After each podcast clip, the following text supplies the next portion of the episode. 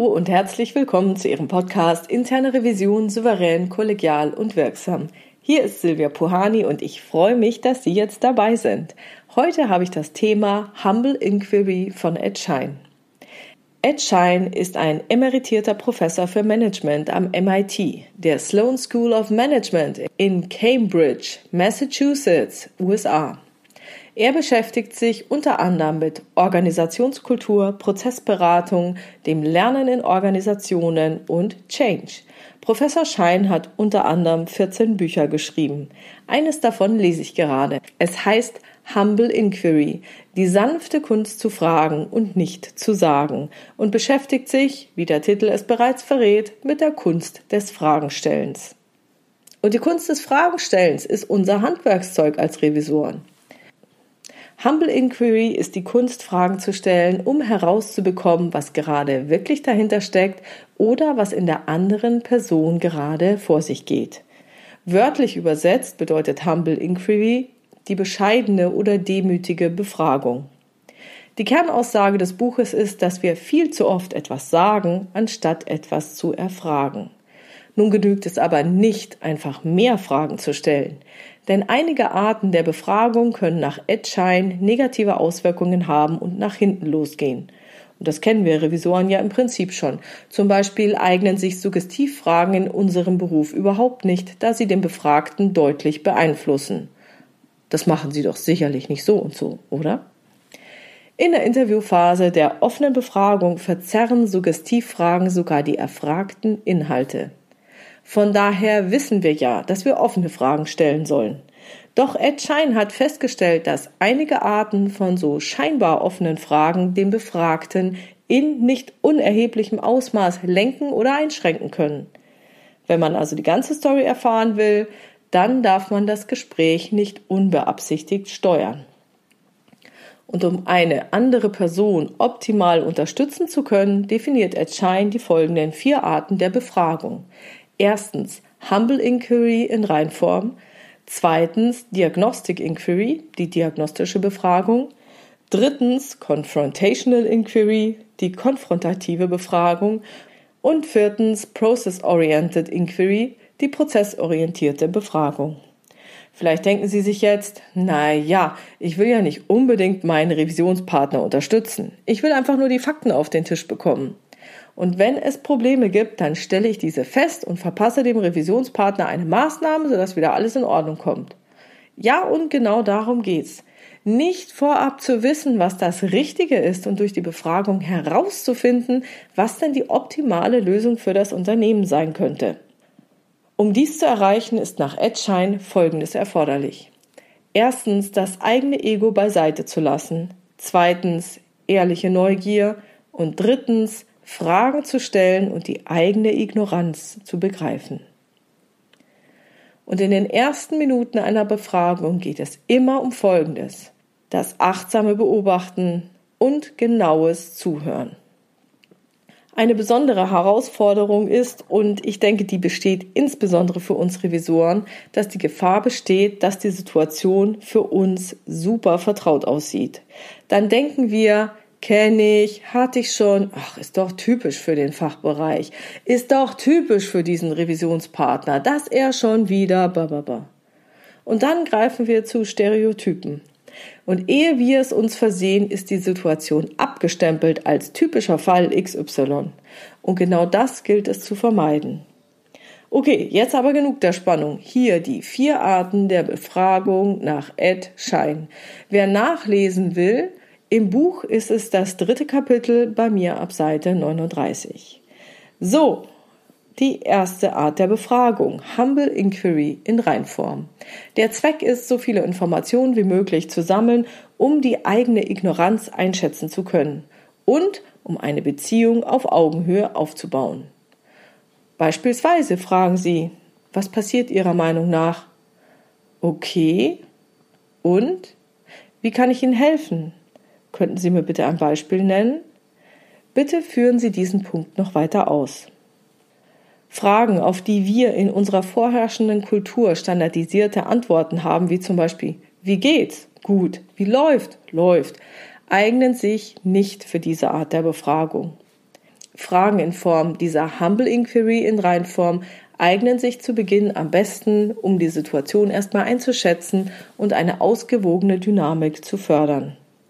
Die gewünschte Wirkung von Humble Inquiry in Reinform ist, die Neugier und das Interesse an der anderen Person zu maximieren und die Vorurteile gegenüber der anderen Person zu minimieren. Genau die Informationen zutage zu fördern, die zeigen, was gebraucht oder gewollt wird und nicht das, was ich vermeintlich zu hören wünsche.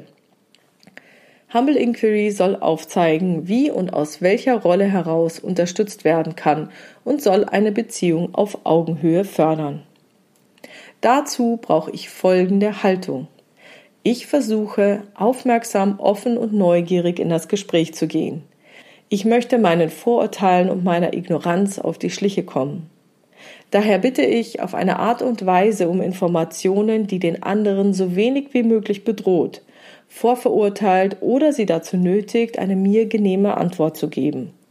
Und gleichzeitig versuche ich so aufmerksam wie möglich zuzuhören. Ob mir gelingt, diese Haltung umzusetzen, wird mein Gesprächspartner anhand meiner Rückfragen im weiteren Gesprächsverlauf erkennen können. Zusammenfassend versucht Humble Inquiry weder den Inhalt noch die Art und Weise der Antwort zu beeinflussen. Befragungsart Nummer zwei: Diagnostic Inquiry, diagnostische Befragung. Zweck der Diagnostic Inquiry ist, den Befragten dazu einladen, den Fokus seiner mentalen Prozesse auf eine bestimmte Sache auszurichten.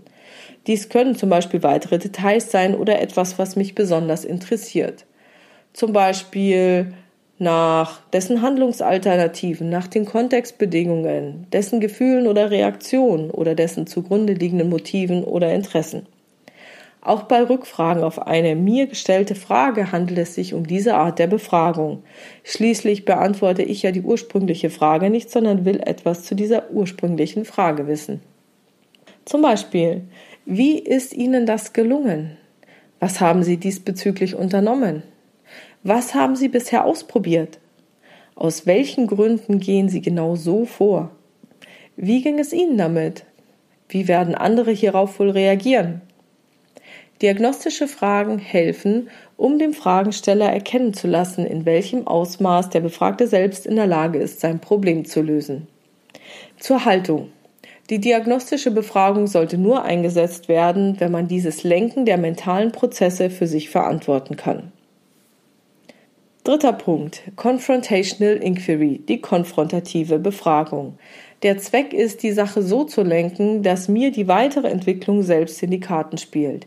Die Fragen werden so gestellt, dass die eigenen Ideen des Fragenstellers in die Befragung einfließen. Dies ist auch dann der Fall, wenn die Fragen aus reinem Interesse und ohne weitere Hintergedanken gestellt werden. Zum Beispiel, hat sie das ärgerlich gemacht? Weshalb haben sie nicht das und das getan? Weshalb haben Sie nicht das und das gesagt? Waren die anderen daraufhin überrascht? Könnten Sie vielleicht Folgendes tun? Hierbei nimmt der Fragensteller sowohl auf den Inhalt als auch auf den Befragungsprozess Einfluss. Dies erschwert den Aufbau einer guten Arbeitsbeziehung, da der Gesprächspartner sich erklären oder verteidigen muss. Und dennoch können konfrontative Fragen hilfreich sein. Es kommt auf das Timing, den Tonfall und die Motive des Fragenstellers an. Wenn sich zum Beispiel herausstellt, dass der Befragte Unterstützung benötigt, da er seine Probleme nicht lösen kann, der Fragensteller aber über Expertenwissen verfügt, können konfrontative Fragen sehr hilfreich sein. Die vierte Variante Process-Oriented Questions prozessorientierte Fragen. Der Zweck der prozessorientierten Fragen ist, den Fokus auf den Befragungsprozess zu lenken, der sich zwischen Frager und Befragtem entwickelt. Zum Beispiel, sind meine Fragen hilfreich? Wie verläuft unser Gespräch Ihrer Meinung nach bisher? Welche Fragen sollte ich Ihnen als nächstes stellen? Interessanterweise können prozessorientierte Fragen sowohl als Humble Inquiry, diagnostische Befragung oder konfrontative Befragung gestellt werden. Prozessorientierte Fragen fokussieren auf die Beziehung, die sich zwischen beiden Gesprächspartnern entwickelt und ermöglicht beiden Parteien zu beurteilen, ob diesbezüglich die eigenen Ziele erreicht werden oder nicht. Sie sind ideal, wenn der Fragensteller das Gefühl hat, dass zwischen ihm und dem Befragten eine ungute Stimmung oder Druck entstanden ist. Es ermöglicht beiden Gesprächspartnern zu artikulieren, wofür sie dieses Gespräch führen, was sie damit erreichen wollen und ihre Erwartungen an den weiteren Gesprächsverlauf anzupassen. Allerdings ist diese Art der Befragung am schwierigsten zu erlernen, da sie nicht dem üblichen kulturellen Umgang untereinander entspricht. Egal welche Variante Sie nutzen, es ist ganz wichtig. Wenn Sie an Ihrem Gesprächspartner kein echtes Interesse haben, wird Ihr Gesprächspartner das sehr schnell merken. Und das liegt daran, dass wir ständig eine Vielzahl von Signalen aussenden, derer wir uns gar nicht bewusst sind dann spielt es auch überhaupt keine Rolle, welche Art von Fragen Sie auf welche Art und Weise stellen. Wie immer kommt es auf die Haltung an, die zugrunde liegt. So, und was bedeutet das Ganze jetzt für die interne Revision? In einer Befragung sollte die interne Revision immer mit der reinen Befragung beginnen. Auch wenn wir aus guten Gründen das Bedürfnis haben, zum Beispiel Prozesse zu verbessern, muss das Problem immer beim Revisionspartner bleiben. Denn der Revisor wird niemals alle Antworten bereit haben oder alles besser wissen können. Wenn er etwas immer besser als der Fachbereich wissen würde, dann hätte er den falschen Job und wäre im Fachbereich deutlich besser aufgehoben. Beide Parteien müssen sich bewusst sein, dass sie das Problem niemals zu sehr vereinfachen dürfen, insbesondere dann, wenn komplexe und dynamische Kontextbedingungen vorliegen. Und das war's heute schon wieder mit dem Thema Humble Inquiry von Ed Shine. Wenn Sie eine Fragestellung haben, die Sie in dem Podcast gerne beantwortet hätten, schreiben Sie mir diese gerne per Mail an info@puhani.com oder nutzen eines der Kontaktformulare auf meiner Webpage www.puhani.com. Wie Sie wissen, habe ich dort eine offene und auch eine anonyme Variante für Sie vorbereitet. Und die Fragen greife ich dann in weiteren Podcasts bei Gelegenheit auf. Wenn Sie sich stattdessen für ein Live-Online-Gruppencoaching interessieren, dann schauen Sie auf meine Webpage www.puhani.com unter Angebote und suchen sich den nächsten Termin raus. Wenn es Ihnen gefallen hat, teilen Sie diesen Podcast gerne unter Ihren Revisionskollegen und ich freue mich über Ihre Rückmeldungen und vielen Dank, vielen, vielen Dank für Ihre tollen Bewertungen. Bleiben Sie dran und hören Sie gerne wieder rein in Ihrem Podcast Interne Revision souverän, kollegial und wirksam. Mein Name ist Silvia Puhani und ich wünsche Ihnen erfolgreiche Prüfungsprozesse.